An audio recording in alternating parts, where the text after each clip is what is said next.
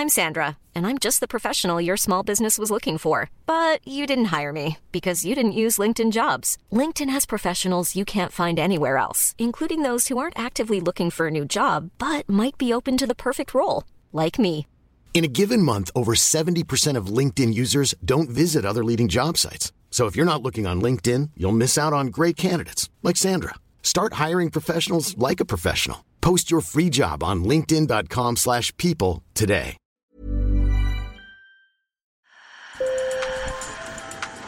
Bonjour. Hello. Hola. Marhaba bikoum. Sur le fil, Le podcast d'actu de l'AFP. des nouvelles choisies pour vous sur notre fil info.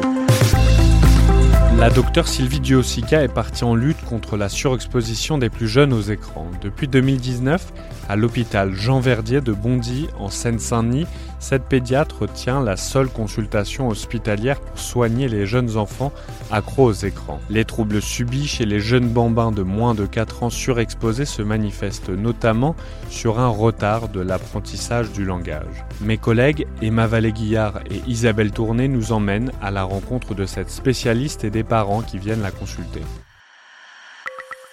Sur le fil.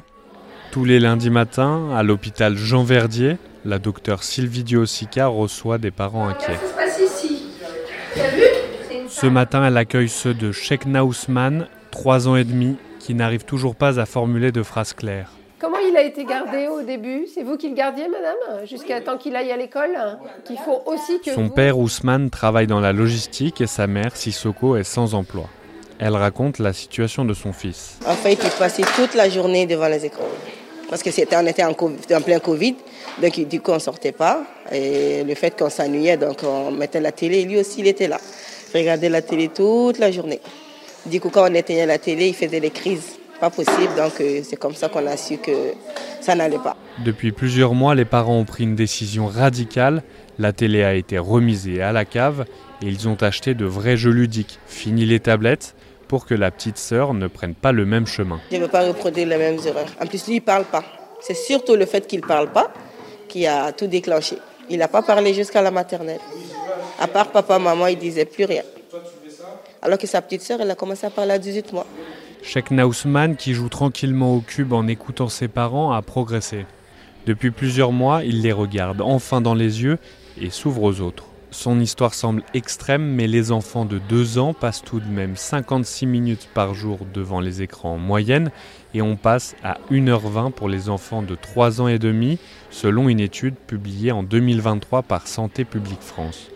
L'Organisation mondiale de la santé recommande pourtant d'éviter toute exposition pour les enfants de moins de 2 ans et de ne pas dépasser une heure pour ceux qui ont entre 2 et 5 ans. Docteur Sylvie Duosica. Donc l'histoire qu'on a eue là, assez typique de ce petit garçon, euh, c'est des parents qui ont utilisé l'écran, qui se sont fait avoir. Ils l'ont dit d'ailleurs. Ils ont dit ah ben, on pensait que c'était pédagogique. On, on était un peu curieux de voir s'il allait apprendre des choses. Et puis ils se sont fait complètement avoir, comme c'est souvent le cas. Ce sont des petits garçons, très souvent, le plus souvent à cette consultation. Lors de la première consultation, les parents doivent remplir un formulaire pour que la praticienne évalue le stade de l'addiction, puis elle propose des changements à adopter. Sylvie Duosica met aussi en cause les plateformes qui disent apprendre aux enfants l'alphabet ou à compter.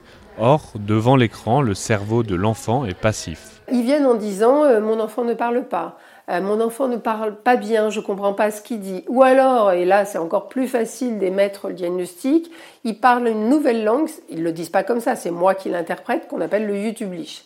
C'est-à-dire que les enfants, ils arrivent, enfin les parents disent ah ben il fait one two three, il fait les couleurs en anglais, ou alors il fait l'alphabet. La pédiatre énumère aussi d'autres troubles que celui du langage. S'associe à ça des troubles du sommeil très souvent, des enfants qui sont capables de se calmer qu'avec l'écran, donc des difficultés de gérer leur caractère, de gérer leurs émotions, de gérer la frustration, et c'est pas facile, on le sait.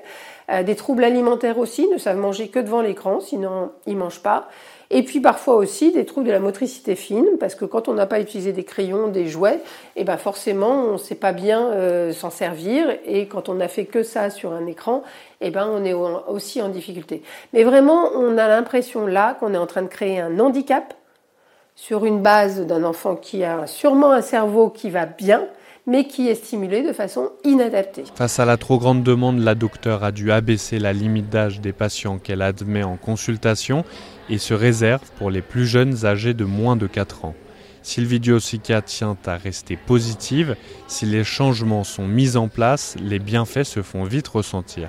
Donc si on arrête cette stimulation inadaptée qui lui sert à rien, qui lui apprend rien, le parent prend conscience comment il doit apprendre, que le parent arrête d'utiliser son écran devant l'enfant, c'est assez impressionnant Hein, parce que l'enfant ressort de sa bulle, commence à regarder ses parents, commence, comme le langage naît dans le regard de ses parents, tout doucement il va comprendre ce langage non verbal, puis verbal et progressivement.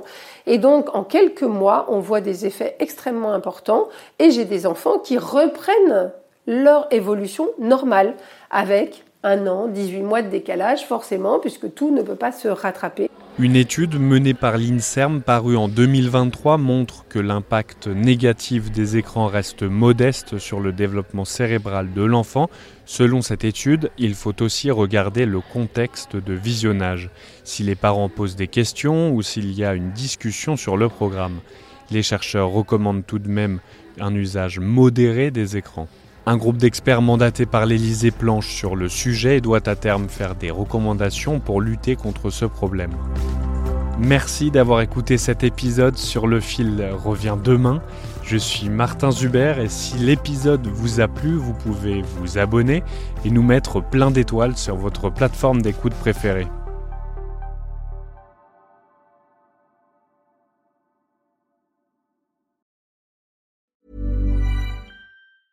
Hey, it's Danny Pellegrino from Everything Iconic. Ready to upgrade your style game without blowing your budget? Check out Quince. They've got all the good stuff shirts and polos, activewear, and fine leather goods, all at 50 to 80% less than other high end brands. And the best part? They're all about safe, ethical, and responsible manufacturing. Get that luxury vibe without the luxury price tag. Hit up quince.com slash upgrade for free shipping and 365 day returns on your next order. That's quince.com slash upgrade.